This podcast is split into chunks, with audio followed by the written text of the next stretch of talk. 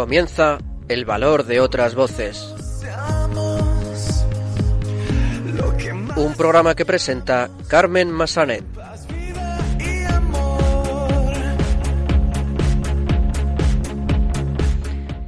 Muy buenas tardes, bienvenidos a una nueva edición de El Valor de otras Voces, el programa de discapacidad de Radio María. Me acompaña, como siempre, en estos micrófonos Silvia Lacalle. Buenas tardes, Silvia.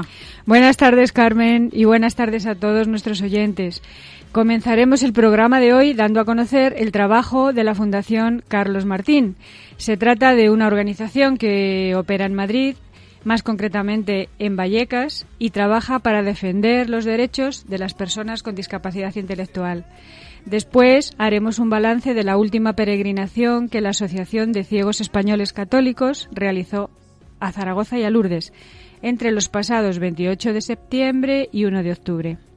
Los locutores de Radio Roncali, emisora de la Fundación Juan 23 Roncali, nos traerán las últimas noticias sobre discapacidad.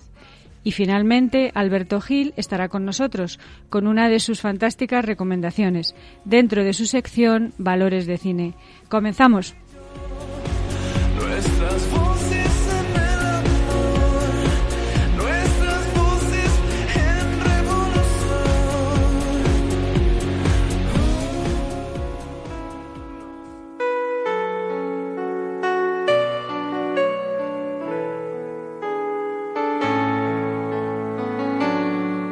Luz en la oscuridad, personas que hacen un mundo mejor.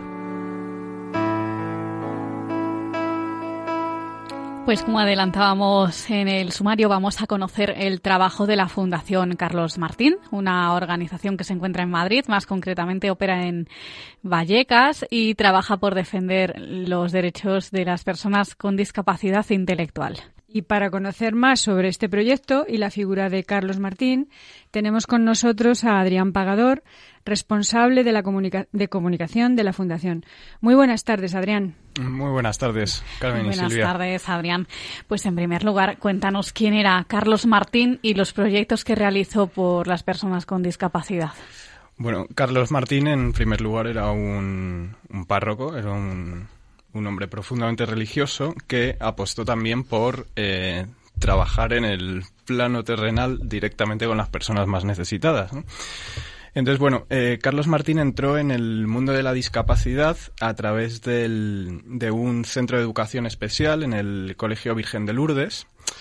Y luego, en un segundo término, a través de un organismo católico, el Secretario de Educación Especial entró a trabajar en un centro ocupacional como maestro de taller.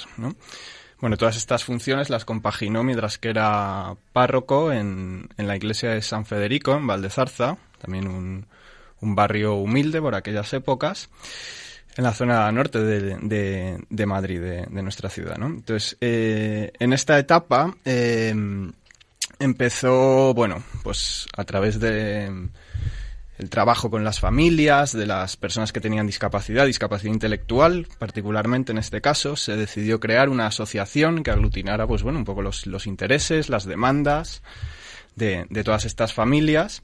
Y ahí es cuando nació AFADE, ¿no? Eh, AFADE fue la, una, una asociación inicial, es el germen, digamos así, de, de Fundación Carlos Martín, eh, y bueno, pues se creó como un espacio de libertad, de compromiso, de igualdad eh, para con las personas con discapacidad intelectual, sus familias. Y bueno, ah, en un primer momento, claro, AFADE, AFADE y, esta estructura aportó las condiciones económicas y las relaciones personales necesarias para crear el centro ocupacional eh, de, la, de la asociación allá por el año 1986, ¿no? Que es germen, como hemos hablado, de, de, lo que es hoy Fundación Carlos Martín. Claro, hay que pensar también que en, estos años pasados no había los sistemas quizá públicos asistenciales y la única solución era unirse a través de pues bueno, movimientos asociativos y, y, encontrar cobijo en otras estructuras que pudieran amparar, pues al fin y al cabo, estos derechos de, de las personas con discapacidad intelectual, ¿no? Y cómo se decide crear una fundación mmm, con el nombre de Carlos Martín. Mm, bueno, aquí, aquí entra también ya la figura del director general actual, de, Jesús Flores, que fue desde muy joven íntimo colaborador y, amigo personal de, Carlos, de Carlos Martín.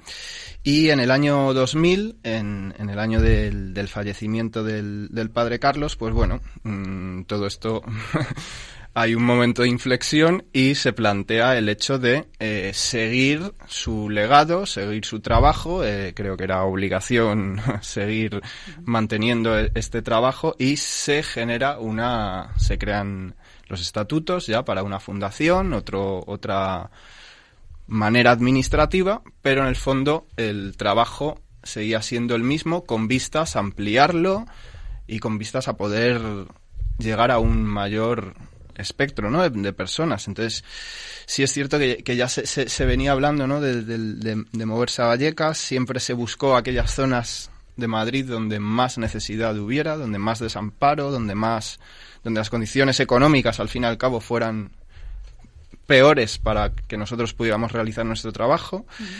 Y bueno, en, en definitiva es, es, así, ¿no? O sea, el, este trabajo que, que, hizo Carlos Martín eh, queda en esencia, sigue siendo esencia de lo que hoy es Fundación Carlos Martín, ¿no? ¿Y qué proyectos tenéis ahora en este momento vigentes para integrar a las personas con discapacidad? Bueno, nosotros el, la fundación... áreas y servicios. correcto, claro. Es que los proyectos al fin y al cabo es, un, es, es la transversalidad y, y las áreas y los servicios, digamos, es digamos, como la, estructura aportante de todo esto, ¿no? Entonces, básicamente hay, hay cuatro áreas principales. Eh, la primera de ellas es el área de, inclusión laboral, donde en Fundación Carlos Martín, bueno, se apuesta por la inclusión social de las personas a través del empleo, en base a los principios de igualdad de oportunidades, ¿no? O sea, pensamos que, bueno, pensamos, o sea, sabemos también por, por cómo las personas con discapacidad intelectual se expresan con nosotros y en sus núcleos familiares, que ellos muchas veces, aquellos que tienen las capacidades para hacerlo, obviamente, porque hay muchos grados y niveles ¿no? de, discapacidad, que, ellos quieren y, pueden trabajar. Entonces, eh, ya el padre Carlos en su época esto lo, tuvo muy claro, eran incluso ideas revolucionarias, no siempre comprendidas por todos. Entonces, esta idea ha sido más motor, es un leitmotiv de lo que es la el concepto, ¿no? La, misión, visión y valores de, Fundación Carlos Martín. Y básicamente en, en este área tenemos hay diferentes servicios o centros. Tenemos un, centro ocupacional con 140 plazas para la capacitación profesional de diferentes perfiles profesionales.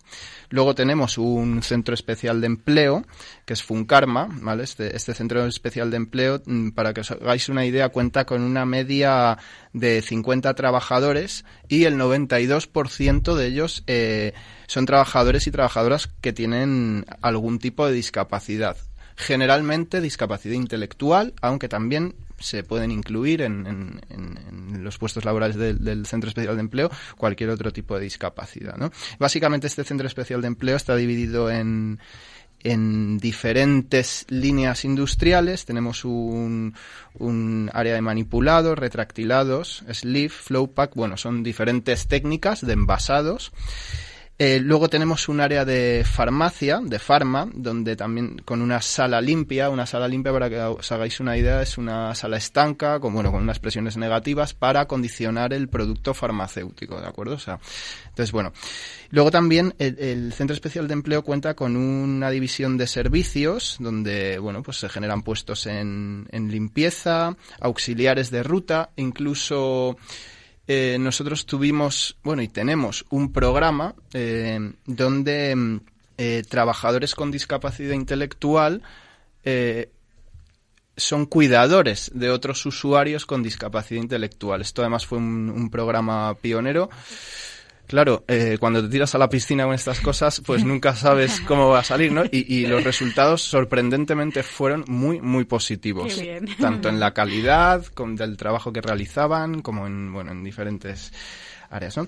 Entonces, bueno, y luego, luego después del Centro Especial de Empleo y el Centro Ocupacional tenemos también la, la agencia de colocación. La agencia de colocación básicamente la, la, función que tiene es cruzar las competencias de la, de la persona con las necesidades de la empresa, del mercado abierto, ¿no? Hablando en, en general. Y entonces, fruto de este, de este trabajo, eh, 360 personas han conseguido un contrato laboral en los últimos cinco años. Entonces, es, es una cifra mmm, con la cual nos sentimos mm, bastante orgullosos, ¿no? Sí. Y para finalizar, el, tenemos un aula de mejora de competencias para la empleabilidad. Esto es un proyecto donde jóvenes con discapacidad intelectual eh, de la Comunidad de Madrid reciben una formación en un perfil profesional específico, ¿vale? Y se preparan para tener generalmente un primer contacto con el empleo. Los resultados que, que, os puedo dar desde el 2016 es que 62 personas has, han, han, accedido al, al, empleo, ¿no? Y particularmente muchas de ellas a su primer empleo, como os comentaba antes. Uh -huh. Luego tenemos el, el, ya cambiando de área, tenemos el área de atención a la dependencia. Aquí se trata de conseguir que las personas en situación de severa y gran dependencia obtengan una mayor participación, ¿no? Al final, a, a todos los niveles, desde el ámbito en su entorno más cercano, familia, entidades, recursos comunitarios a su alcance, hasta el más global, ¿no? El trato con las administraciones, legislación, todo esto, ¿no?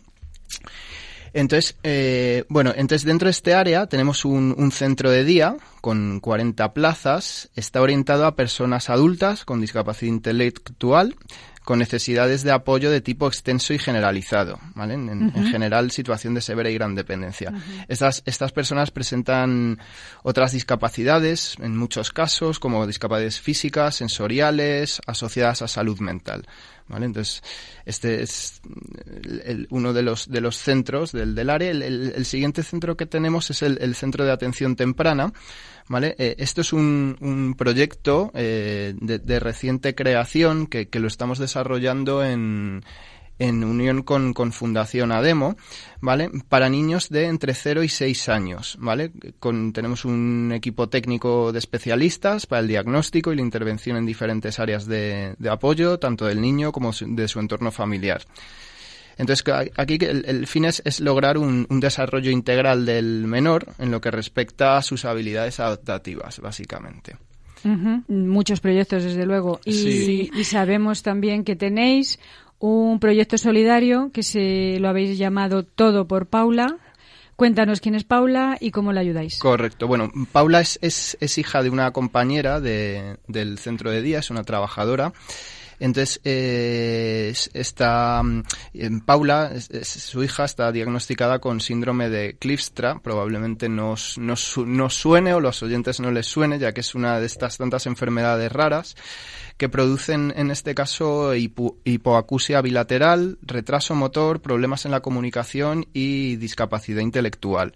Entonces, bueno, Fundación Carlos Martín ha respaldado y asesorado con diferentes actuaciones a la familia de Paula en la creación y el desarrollo de su propia asociación, Asclemad, uh -huh. lo podéis consultar en internet, ellos tienen página web, y eh, siendo esta además, claro, la, la, la, primera asociación en hacer visible esta, esta patología en, en España. Ajá, sí. Luego, eh, a mayores también tenemos, la Fundación ha puesto en marcha de manera conjunta con la familia diferentes actuaciones de apoyo eh, para la captación de, fondos. Mm, hay que pensar también que, Paula necesita ciertas terapias alternativas que no cubre el sistema público y generalmente son terapias costosas y bueno, pues Fundación decidió que obviamente nosotros trabajamos también para el, el barrio, para, bueno, en general para la ciudad de Madrid y, y, y dentro de nuestro centro teníamos una, una necesidad que conocíamos de cerca, pues decidimos también poder ayudar en lo, en lo que podíamos con, con este tema, ¿no? Ya. Y madre mía, aunque habéis dicho tenéis, tenéis muchas cosas. Sí. Tenéis actividades de respiro familiar también, ¿no? Sí, los respiros familiares eh, son importantes. Mmm, porque básicamente lo, o sea, los respiros familiares tienen como una, una doble función, ¿no? O sea, es, es sacar del, al, al, usuario, digamos así, de su, de su contexto habitual, de su rutina, y a través de, de viajes, de, de, ocio, pues también que, que, puedan conocer otros otros, otros lugares, otros, otras zonas y también y sobre todo el, el hecho de, de, poder dar un poco de, de, respiro, como el propio nombre indica, a las, a las familias, ¿no? Entonces, bueno, al final se trata un poco de, conciliar la, la, vida familiar de, las familias de, nuestros usuarios en el centro, ¿no? Entonces, bueno, pues por ejemplo os puedo decir que el, que el, el último respiro lo hicimos en, en Bustar Viejo, en un albergue que se llama el Valle de los Abedules, es, un albergue totalmente adaptado. Entonces, mm, claro, mm, llevar a los usuarios en un entorno donde ellos están, están cómodos, eh, a la vez que puedan realizar actividades totalmente adaptadas, pues eso, eso generalmente además vuelven con un otro tipo de energía, los padres también han podido respirar, hacer sus, sus gestiones o sus, o descansar, ¿no? Porque muchas veces estas familias necesitan también un, un descanso, ¿no? Entonces, eh, en, fundaciones como la vuestra, nos imaginamos seguro, es muy importante el trabajo de los voluntarios, sí, ¿no? Correcto. Entonces, eh, cualquiera que nos esté escuchando en este momento podría ser voluntario de la fundación. ¿Les pedís algún requisito en concreto? Y, bueno, sí, eso. Bueno, está claro que, todos sabemos, ¿no? El, papel de los voluntarios es, es, crucial, ¿no? En el sistema de nuestra organización, dado que aportan valor y además aportan valor de una forma totalmente generosa, desinteresada. Sí. Entonces, bueno, actualmente tenemos un, grupo de voluntarios, muchos de los cuales llevan años implicados en proyectos concretos. Es lo que perseguimos, ¿no? Perseguimos la, la implicación en algo concreto, ¿no? Y, y, necesitamos también que esa implicación sea lo más duradera posible, ¿no? Entonces, eh, particularmente el, trabajo que aportan se centra en acompañamientos a los usuarios, en actividades de ocio y tiempo libre, deporte o actividades socioculturales. esas son principales, principalmente los trabajos a los cuales se destinan los voluntarios. Ten en cuenta también que muchas veces estas, este tipo de actividades se realizan los fines de semana, que generalmente los, nosotros los trabajadores que estamos en plantillas descansamos. Entonces, pues bueno, es, es, ya os digo, es, es fundamental el, el papel del, de los voluntarios. Y tenemos de hecho algunos voluntarios que llevan muchísimos años con nosotros y que bueno, se les ve trabajar con una energía y es, es encomiable. Lo que se les requiere es tiempo, compromiso, ¿verdad? Claro, ¿no? Es lo más importante, ¿no? Efectivamente. Vamos a finalizar, Adrián, si te parece, dando los datos de contacto para que cualquier oyente que nos esté escuchando pues pueda obtener más información sobre cómo colaborar con vosotros o bien sobre cómo acceder a eh, vuestros servicios. Perfecto. Pues mira, nosotros básicamente la, puerta general de, de, contacto que tenemos es la, la página web en www.fundacioncarlosmartin.com eh, www.fundacioncarlosmartin.com. Esa es nuestra página web. Ahí eh, hay información detallada de las diferentes áreas, los servicios. Además, intentamos generar una, página web que fuera muy accesible para que las familias pudieran entrar y, comprender rápidamente ¿no? de cuáles son los, de, qué se trata y, los servicios que se ofrecen. Y luego también, bueno, pues directamente si nos desean o quieren escribirnos, pues hay un correo eh, que es fcm arroba fundacioncarlosmartin.com. Os repito, fcm arroba fundacioncarlosmartin.com. Sí, lo tenemos. Lo tenemos. Pues Adrián Pagador, responsable de comunicación de la Fundación Carlos Martín, muchísimas gracias. Muchas gracias a vosotros. Un abrazo. Un abrazo, gracias. Gracias, gracias.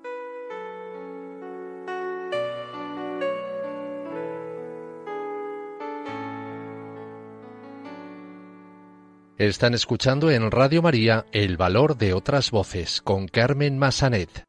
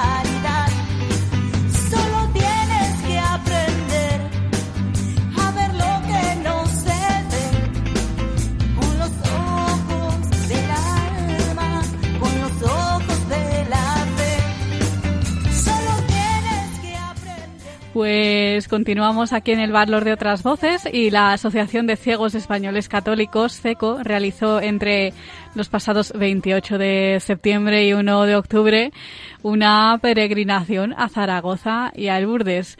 Un viaje, según nos cuentan, muy emotivo y lleno de momentos inolvidables. Y para hacer un balance de lo que fueron estos días, tenemos con nosotros a Carmen Usano, miembro de la Junta Nacional de CECO. Muy buenas tardes, Carmen. Hola, buenas tardes. Muy buenas tardes, Carmen. Y Silvia, que te ha saludado también, nuestra compañera. Hola, Hola Silvia. Hola. Pues, mm, Carmen, eh, este viaje eh, tiene un significado, hay que recordar mm, eh, que estas ciudades tienen un significado importante en la historia de la asociación. ¿Cuál es la relación tan especial que tenéis entre con estas dos ciudades? A ver, mm, es muy es muy importante para nosotros y estas dos ciudades. Lo primero es que eh, Zaragoza es la ciudad donde nació el fundador de SECO, eh, Luis Martínez de Aguirre. Y, entonces García Martínez de Aguirre, Martínez de Aguirre, perdón, sí. Entonces eh, fue la ciudad donde él nació y por lo tanto allí fue donde él, eh, digamos, sembró esta semilla de, de seco. Y luego Lourdes, es que mm, digamos que allí también es cuando un poco ya empezó a germinar, mm, no seco, entonces no se llamaba seco, pero sí que un grupo de personas de diferentes puntos de España acudieron a la invitación eh, que se les hizo a través de FIDACA de una conmemoración que había de, esta asociación o de la Asociación de Ciegos de Francia en Lourdes. Entonces fue un poco allí donde ya empezó a germinar la idea de Luis García de crear esta, de fundar esta asociación de ciegos españoles católicos. Y el motivo de hacer esta peregrinación este año, pues ha sido que estamos eh, conmemorando los 25 años que empezó a funcionar la asociación y por eso quisimos hacer esta peregrinación, haciendo, por supuesto, una parada en, en Zaragoza, celebrando la Eucaristía en la Basílica del Pilar, a la que estamos, a la Virgen del Pilar, además, FECO está consagrada, y luego después pues seguir camino para Lourdes. Sí, ¿y cuál fue entonces el programa que se siguió esos días? Intenso, supongo, como siempre, porque sabemos que vuestras peregrinaciones son súper intensas, ¿no? Sí, muy intensas porque tenemos, llevamos poco tiempo y queremos hacer muchas cosas. Y aunque se programa, en este caso se programaron tiempos libres, pero la verdad es que no nos quedó nada de tiempo libre, porque luego todas las actividades pues se alargan y ese tiempo libre en realidad pues que no creas que existió tanto, pero bueno, sí que existió un poco de tiempo libre para que cada cual pues eh, tuviera asistiera pues a, los actos que no estaban preparados en común y él quisiera asistir. Y pues eso te cuento si quieres, pues ya te he dicho que la primera parada fue en Zaragoza, allí celebramos la Eucaristía que la presidió eh, el arzobispo de Zaragoza y muy bien, muy muy agradable, un monseñor muy sencillo, muy accesible, muy comió con nosotros y todo luego. Estuvo muy muy muy sencillo. Luego mm, eh, cuatro personas de dos sacerdotes, eh, el presidente de CECO y la coordinadora de CECO en, en Zaragoza tuvieron el privilegio de subir al camarín donde está la Virgen del Pilar y nada, pues luego ya eh, comimos en Zaragoza y seguimos ruta a Lourdes el viernes. El viernes. ¿Y eh, el programa del sábado, eh, cuál fue? Pues muy intenso. Mira, el sábado por la mañana, primera hora, tuvimos la, la Santa Misa en una capilla reservada expresamente para nosotros. Mater Dolorosa se llamaba. Y entonces celebramos la, la Eucaristía allí, presidida por nuestro conciliario nacional, el padre Rafael León y, y, concelebrada con don Jesús Recuero, que es el, sacerdote que acompaña a la comunidad de Guadalajara. Sí, colaborador pues, nuestro también. sí, sí, Entonces, y luego después los compañeros de Bilbao, Luis y Marian, eh, son los que se habían encargado de la, del programa allí en Lourdes. Entonces, pues le hicimos un recorrido por las basílicas, eh, pasamos por la gruta, por supuesto, pasamos al otro lado, estuvimos haciendo una pequeña visita a la capilla del Santísimo, al otro lado del río. También allí se encuentra la, la, la iglesia de última construcción, ya en plan más moderno, de Santa Bernardita, que normalmente está eh, está mm, para las celebraciones de la gente joven. Es un poco como un anfiteatro es una iglesia de una construcción ya moderna.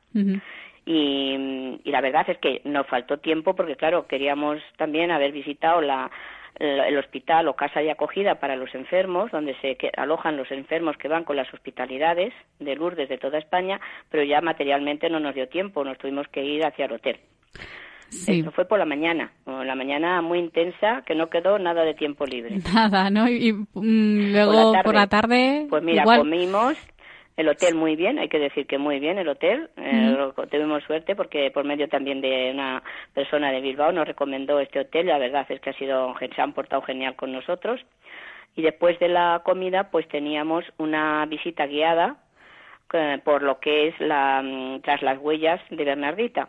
Entonces tuvimos la suerte de que nos esta visita nos la guió una, una religiosa, Blanca, la madre Blanca Elena, que era colombiana, y bueno, además de ser una, no fue una, una, un recorrido turístico, digamos, sino que es que nos dio una verdadera catequesis de, de, de, lo que es la Lourdes, de lo que es Bernardita y lo que el, el, el mensaje y una cosa que nos dijo muy importante, que se me quedó a mí grabada, y otras muchas frases que se han quedado compañeros, que nosotros no habíamos elegido ir a Lourdes, había sido la madre quien nos había llevado. ¿Cómo no? Claro que sí, las cosas nunca pasan por casualidad, ¿no? Que mm. decimos. ¿Y luego el domingo fue igual de intenso? ¿o bueno, luego, por la tarde, el sábado, participamos en la procesión del Santísimo, y luego ya después, a las nueve de la noche, la de las antorchas. Fue muy bonita porque nosotros llevábamos nuestro nuestro pequeño estandarte en plan casero. También se nos, mm, se nos la, la persona que lo llevaba también eh, se fue con las demás personas que llevaban estandartes allí donde la delante de la Basílica del Rosario, en fin, y la, muy muy emotivo todo. Y luego el domingo, pues igual de intenso, no creas. Participamos en la misa internacional donde se nos hizo mención de nuestro grupo que estábamos allí presentes, porque mencionan a todos los grupos, y tuvimos la suerte que la Eucaristía mm, había estaba la hospitalidad mm, de eh, de una de Barcelona o de San Feliu, de Llobregat y de Terrassa, Terrassa me parece, dos o tres mm, ciudades de, de Cataluña y el presidía la Eucaristía el obispo. Entonces nos la dijo la Eucaristía en castellano y en latín. Entonces muy bien, muy bien muy emotiva. Luego después, pues lo, lo, típico, pues pasar por la gruta, poner unas velas para nuestras intenciones, visitar al Santísimo, pero nada, todo como, ve, no a la carrera, porque no, pero bueno, mm, sin mucho tiempo para entretenerse, porque estaba todo, allí se come muy pronto, a las doce y media ya te ponen la comida en el hotel. Y luego por la tarde teníamos a las cinco de la tarde el, el Vía Crucis Vía Crucis que desde luego, no, a las dos y media nos fuimos a las piscinas, el que mm. quiso. La piscina que, bueno, si tú no, habéis estado, quien hayáis estado en Lourdes, pues ya sabéis lo, el misterio y la, y la fe que hay que llevar cuando se va a las piscinas. Entonces, eso fue un, una, una experiencia para las personas que la, la vivían por primera vez, que bueno, hay unos testimonios de los compañeros que por primera vez se habían, habían ido a Lourdes y habían sumergido en el agua tan fría del mm. mismo nacimiento de la que brotó la, la Virgen.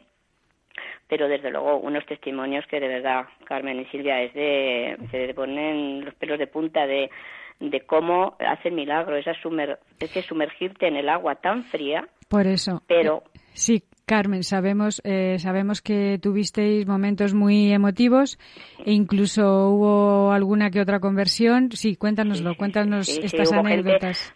sí, había gente, bueno, pues, pues, que más y que menos, quien va a Lourdes, pues mm, vamos gente de todo, vamos gente muy marianos, la mayoría, en este caso, con fe, todos, pero siempre hay gente que va un poco más fría que otras personas, mm, por lo que sea. Entonces, de verdad que este viaje ha sido una verdadera, un verdadero encontrarse con la madre y, y, de dar un sentido, de decir, Dios mío, ¿qué, qué, estoy haciendo yo con mi vida? ¿Qué, estoy, me estoy alejando un poco de Dios y de la Santísima Virgen y, y, este viaje a Lourdes me ha servido para, para enfrentarme cara a cara con la Virgen y decirme, bueno, hijo, ¿dónde vas? ¿Por dónde vas? Entonces, en el, ya te digo que en el baño, bueno, en, la, en los baños hay unos testimonios de, de una persona que, que desde luego mm, dejó atónitos a las personas voluntarias que siempre están allí para ayudar. Mm, tanto es así que le sumergieron dos veces y le mojaron hasta la cabeza porque él quiso. Bueno, de, de, emocionante, emocionante.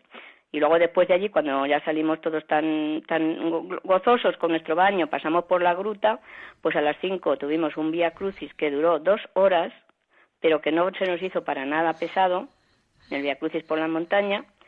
Las meditaciones fueron estupendas por parte de, de Luis Jorganes de Bilbao, que las escogió de internet, pero buenísimas y actuales.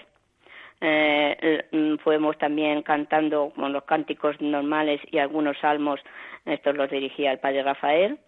Y luego también una cosa que nos agradó mucho a las personas ciegas y nos impactó eh, fue por parte de don Jesús Recuero la descripción de las imágenes que forman parte de cada estación. Eso desde luego para los ciegos nos dejó nos impactó porque no solamente es explicarnos las imágenes que había, sino los gestos, las expresiones, porque son unas imágenes preciosas. Y ya tenéis, mm, después de todo esto, madre mía, ¿y ya tenéis algún viaje previsto para el próximo año? Seguro que sí. Sí. sí, ¿cuál tenéis? A ver, tenemos la peregrinación a Tierra Santa, que esa va a ser nuestra, nuestra gran peregrinación la tenemos programada eh, porque las peregrinaciones hay que programarlas con mucha antelación para dar mm, dar opción a las personas que trabajan de que puedan eh, cuando llegue la hora de pedir las vacaciones pues pedirlas. Entonces en principio no tenemos fecha todavía eh, exacta pero lo hemos programado sobre el del 20 al 29 de septiembre Puede ser un día arriba y un día abajo, pero vamos, mm, sobre esa fecha. Ahí por esas fechas. Eh, pues eh, Carmen Usano, miembro de la Junta Nacional de CECO, ha sido un verdadero placer, como siempre, tenerte en el programa. De verdad, muchísimas gracias por teletransportarnos, ¿no? Por decirlo de alguna manera, ahí a esas ciudades, Zaragoza, Lourdes y también a un poquito a mm, rememorar la historia de CECO. Sí, cuéntanos. perdona, Carmen, que te interrumpa es que no quiero que pase el, la, última acto que hicimos en Lourdes, que fue el mismo día de partida para España, celebrar la Santa Misa en la gruta a las ocho y media de la mañana.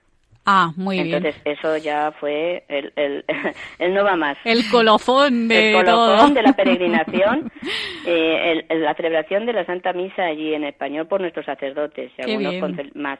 Y luego el paso por la gruta, ya otra vez, de las muchas que habíamos pasado, el pasar la mano por las piedras, por esa piedra donde está arriba la imagen de la Santísima Virgen y donde se filtra el agua, bueno, eso es una emoción que no se puede se puede contar, pero eso hay que vivirlo. Carmen, hay que vivirlo. Muy bien. A la próxima. Pues Carmen, muchísimas gracias. Un abrazo. Gracias a vosotras. Un abrazo. Venga, adiós. Para vosotras. adiós. adiós.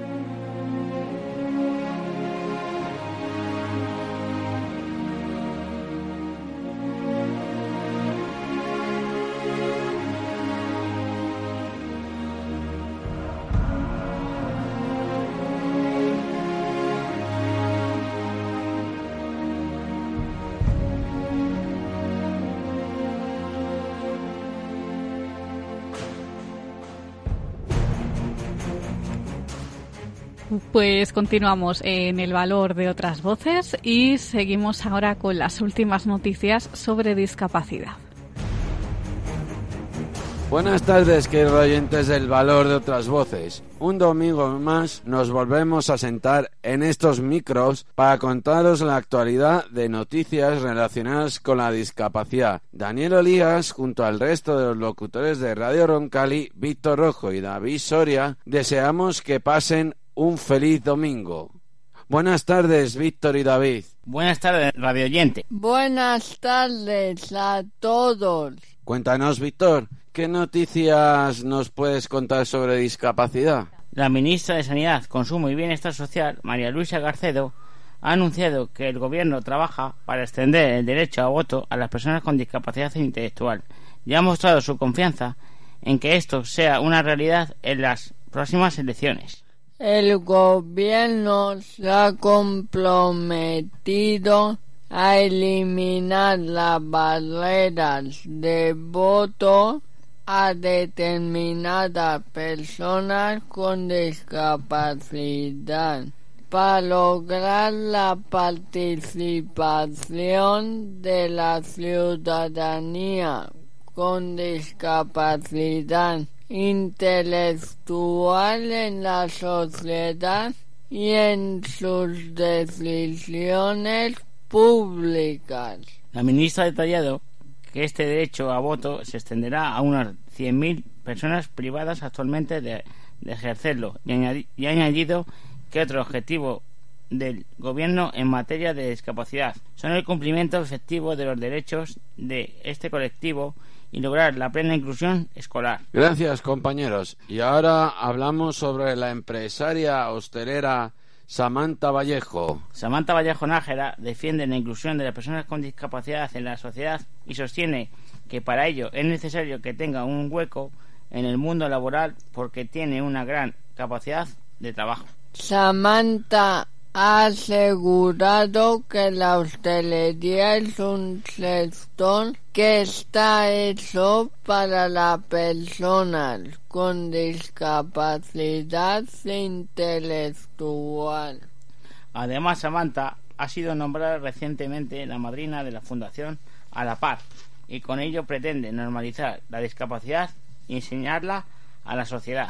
¿Qué podemos hacer para mejorar la atención de los mayores con discapacidad intelectual? La edad no puede ser impedi- impedimento para recibir servicios y apoyos necesarios a las personas con discapacidad. Esto vulnera sus derechos y tal como advierten desde el CERMI Madrid, las normativas autonómicas y estatales que cons- consientan esta discriminación debe ser un debe ser urgentemente reformadas. Fermi Madrid aplaude la aprobación en el Pleno de la Asamblea de Madrid de una proposición no de ley con la que se insta al Consejo de Gobierno de la Comunidad a mejorar la atención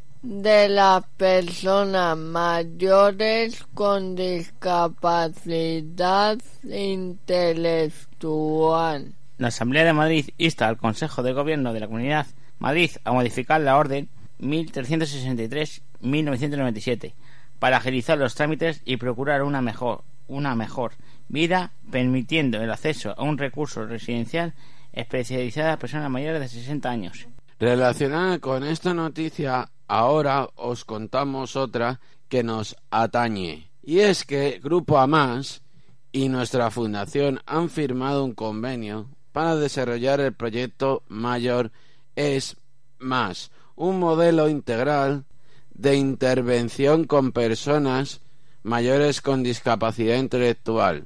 Gracias a esta iniciativa, desde el 1 de octubre de este año y, el- y hasta el 31 de julio del 2019, este proyecto, este proyecto desarrollará un modelo in- integral de atención a personas con discapacidad intelectual, mayores o en proceso de envejecimiento. Se utilizarán diversas intervenciones y acciones que combinan apoyos, rehabilitación, participación y vida social y comunitaria con el objetivo de mejorar la calidad de vida de este colectivo. Sigamos con el repaso de noticias sobre discapacidad a nivel nacional.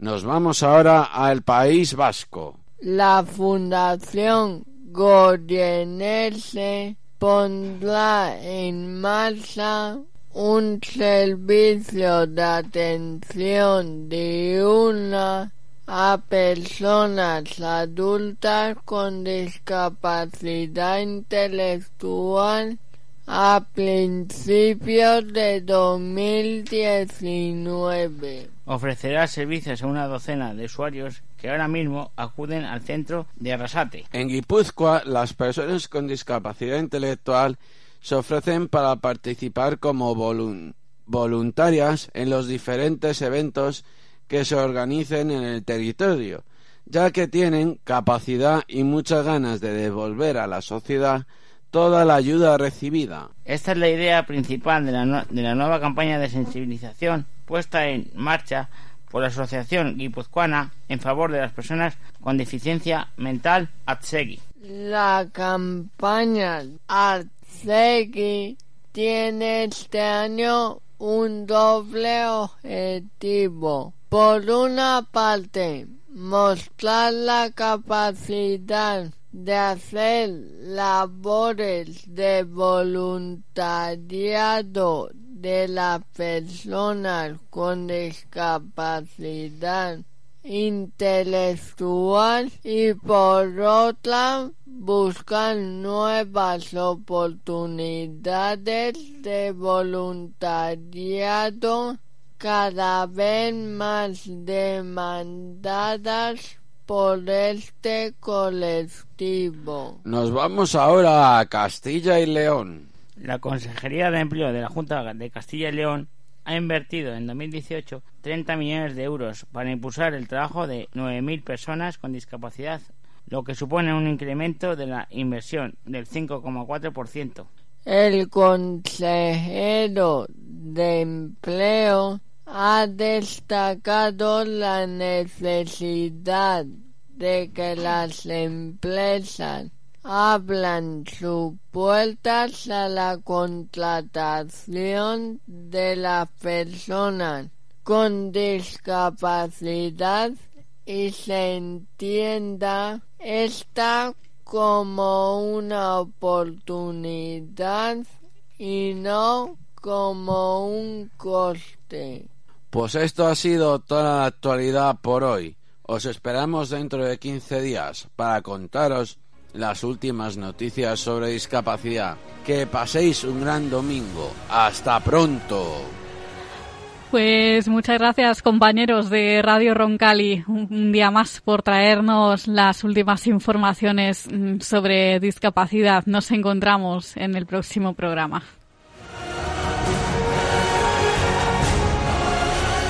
Están escuchando en Radio María El Valor de otras Voces con Carmen Massanet.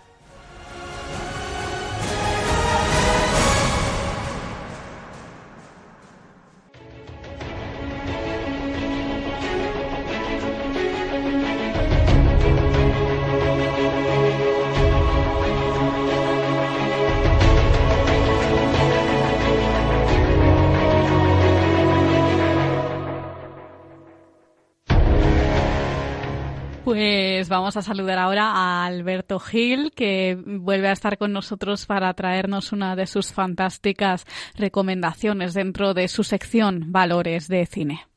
Les recordamos que dentro de esta sección difundimos la importancia del sistema de audiodescripción que sirve para adaptar el cine a las personas ciegas. Y lo hacemos como siempre, con películas que transmiten valores. Muy buenas tardes, Alberto. Buenas tardes, Silvia. Buenas tardes, Carmen. Muy buenas tardes, Alberto. Bueno, esta película que nos traes hoy es muy reciente, es española y ha sido elegida para representar a España en, los Oscar. Cuéntanos de qué película se trata. Bueno, como no podía ser de otra manera, eh, disponiendo de ella ya en audiodescripción, eh, traemos campeones que es la película que, evidente, eh, como has comentado, eh, va a representar a España en, bueno, en la carrera hacia el Oscar de película, mejor película mm, extranjera. Eh, realmente es una película absolutamente recomendable, eh, garantizado su, su disfrute, además de los valores que, que transmite por la historia que cuenta con sentido del humor, la música también es eh, muy agradable y, bueno, bueno, campeones. Eh, esa esta película dirigida por Javier Freser que nos pone en valor la superación y, y bueno, como eh, por encima de la discapacidad, en este caso además intelectual, pues se pueden conseguir metas que aparentemente son imposibles, pero que eh, son posibles. Como decía Concepción Arenal, eh, todo es imposible hasta que creemos que es posible. Pues vamos a escuchar un fragmento de esa historia tan bonita, llena de ternura, de este equipo de baloncesto formado por personas con discapacidad intelectual. Vamos a escuchar este fragmento ahora para que ustedes perciban en qué consiste el sistema de audiodescripción. En la puerta del centro. Ha dejado el equipo. ¿Cómo que ha dejado el equipo? Si es el único que sabe jugar. No, no, jugar, jugar, juegan todos. Ay, a su jueves. Benito sale, cruza un paso de cebra. ¿Pero qué van a saber jugar todos? Si no saben botar la pelota sin hacer pasos dobles o cosas que yo no he visto en la vida, pero ya te aseguro que son ilegales. Mira a Benito. Ese chico, por ejemplo, tiene una falta de coordinación absoluta. No es capaz de avanzar cuatro pasos seguidos con la pelota controlada. Nunca va a poder. El chico conduce una moto. Coño. Circula por la calzada. Marco mira a Julio. ¿Pero qué hace ese descerebrado? Perdóname, pero es que se puede matar, o lo que es peor, puede matar a alguien. Benito nunca ha tenido un accidente. ¿Y tú? ¿No? Bueno, ya, pero es que este señor, Julio. Este señor, ahí donde le ves, se organiza la vida él solo. No tiene familia. En su casa Benito se despierta a las cuatro, se levanta. En el aseo se cepilla los dientes. Se levanta todos los días a las 4 de la mañana para ir a trabajar a la cocina de un restaurante. En la cocina limpia las cacerolas. En una casa, Fabián comparte mesa con tres chicos. Fabián no es tan independiente. Vive en una casa tutelada con otros tres compañeros. Por las mañanas va a un taller de jardinería donde le ha dado por hablarle a las plantas. Pero no creas que le dice cosas cariñosas, no, no, las regaña. A ver si estamos calladitas, que al final la tenemos. Y tú cállate que eres la peor. Mira cómo la ha hecho. Tú lo sabes, ¿no? En el centro Jesús sale. Jesús trabaja en un centro ocupacional donde desarma motores y los vuelve a armar una y otra vez. Es tan buen mecánico que tiene aprendices que van al centro solo para verle trabajar. En un taller lo observan. Él les llama a sus followers. También le gusta mucho la música. Tiene un grupo con el que ensaya todos los domingos. En una sala de conciertos, Jesús canta y toca la guitarra. Tres músicos le acompañan. En una cocina, Paquito coloca comida en una bandeja desechable. Cada uno tiene su historia. Cada uno tiene su historia. Con esa frase sería con una de las que nos podemos quedar. Como vemos, eh, a- a- mm, ante la discapacidad, antes de la discapacidad están ellos, las personas, con sus historias, con sus sueños, ¿verdad, Alberto? Pues sí, y esto que, que empieza como un problema para el entrenador de baloncesto acaba convirtiéndose en una lección de vida. Eh, sin duda que todos tenemos nuestras historias, pero al final desde la humildad, eh, pero también desde el, tesón y, y bueno, también la preparación, el esfuerzo, pues se consiguen, como decía antes, cosas que parecen imposibles a mí mismo, eh, cosas que he hecho en mi vida hace años decía que eran imposibles y las he hecho. O sea que en primera persona puedo decir que es una película más allá de la historia eh, de la comedia, eh, totalmente verosímil y verídica. Pues les recomendamos encarecidamente que la vean si no lo han hecho ya. Pues Alberto Gil, escritor, colaborador habitual de este programa, muchas gracias como siempre por traernos esta fantástica recomendación. Muchas gracias a vosotras y hasta la próxima. Hasta la próxima. Un abrazo. Un abrazo.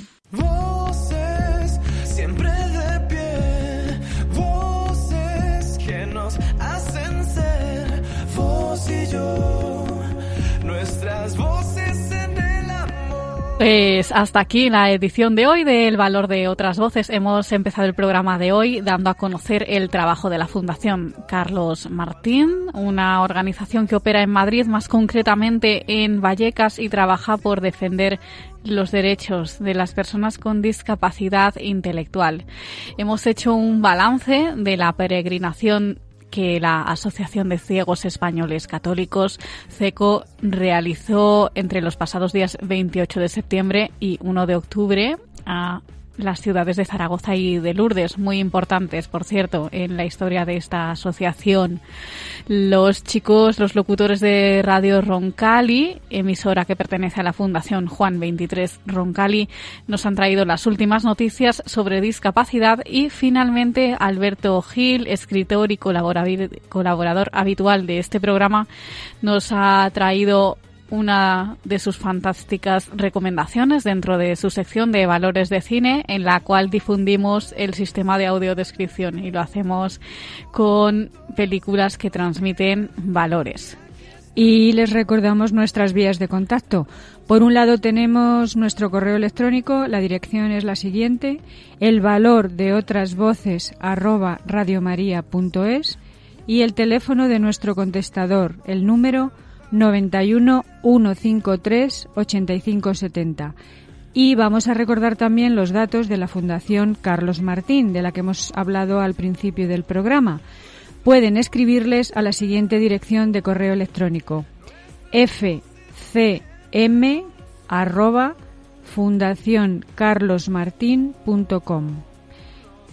La dirección postal, por si acaso, es Avenida Rafael Alberti 4, Distrito Postal 28038 de Madrid y el teléfono 91 380 7370.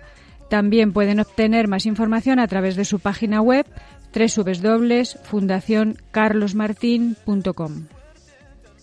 Pues muchas gracias Silvia por estar con nosotros un programa más. Gracias Carmen, a ti y a todos nuestros oyentes y hasta el próximo día. Les dejamos ahora con sacerdotes de Dios, servidores de los hombres y a ustedes muchas gracias por estar con nosotros al otro lado del transistor. Nos escuchamos en el próximo programa. Han escuchado El valor de otras voces. Un programa presentado por Carmen Massanet.